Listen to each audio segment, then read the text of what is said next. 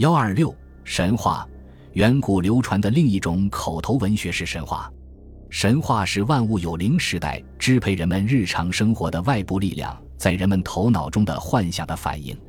远古时代，由于生产力低下，限制了人们的知识水平，他们不了解自然发展的规律，就把自然界各种运动和变化归之于神的意志。他们以为变幻莫测的世界是由各式各样的神在控制着、支配着。于是，按照他们崇拜的英雄人物的形象，创造了许多开天辟地、移山造海、制止洪水旱灾的神的故事，在口头流传。这就是神话。神话是人们的幻想构成的，但并不是毫无根据的空想，而是有现实生活做基础的，是客观现实和生活斗争的反应。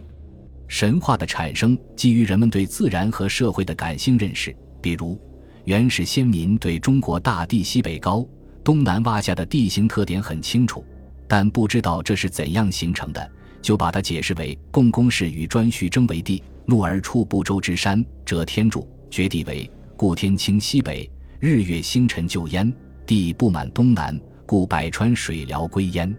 原始先民对旱灾洪水没有办法抵御，就幻想有神能把多余的太阳射下来，减低阳光的酷晒，幻想有雨那样的英雄。化为熊来通山泄洪，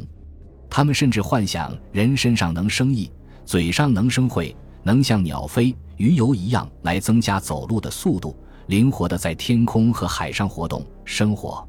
可见，任何神话都是用想象和借助想象，以征服自然力、支配自然力、把自然力加以形象化的。它以直观的、感情强烈的原始思维认识自然，解释自然。表现人类的求知精神和奋斗精神，在人类思维发展史上，尤其是艺术思维发展史上，占有重要的地位。神话是集体创作，体现的是群体的意识，具有强烈的地域性、部族性特点。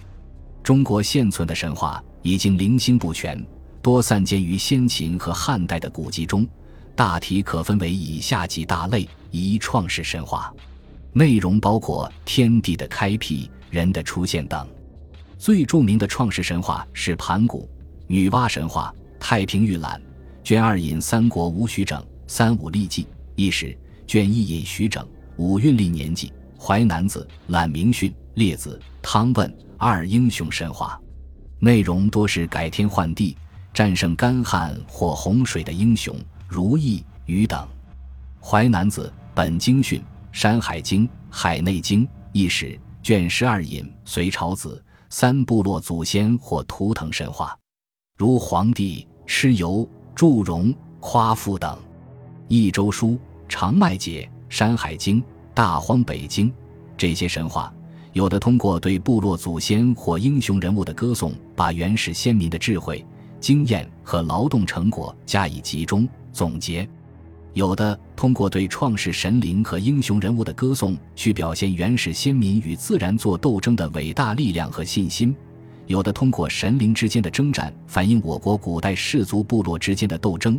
有的通过神灵的戏谱，表现我国古代部族的兼并和融合，曲折而形象地反映了原始时代先民的生活面貌，为后人研究原始社会提供了不可多得的资料。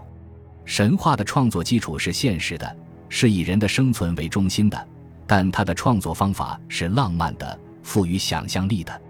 这种以现实为基础的浪漫的、富于想象力的创作方法，促进了中国古代艺术观念的形成，给后世文学艺术的创作提供了学习的典范。神话是后世作家发掘不尽的文学宝库，他艺术思维的情感特征、形象特征及丰富的想象力，开辟了中国文学的创作道路。他表现的强烈要求改变现实、追求美好生活的愿望和积极改造世界的乐观主义、英雄主义精神，对作家进步世界观的形成和积极浪漫主义文学流派的形成也是一个推动的力量。本集播放完毕，感谢您的收听，喜欢请订阅加关注，主页有更多精彩内容。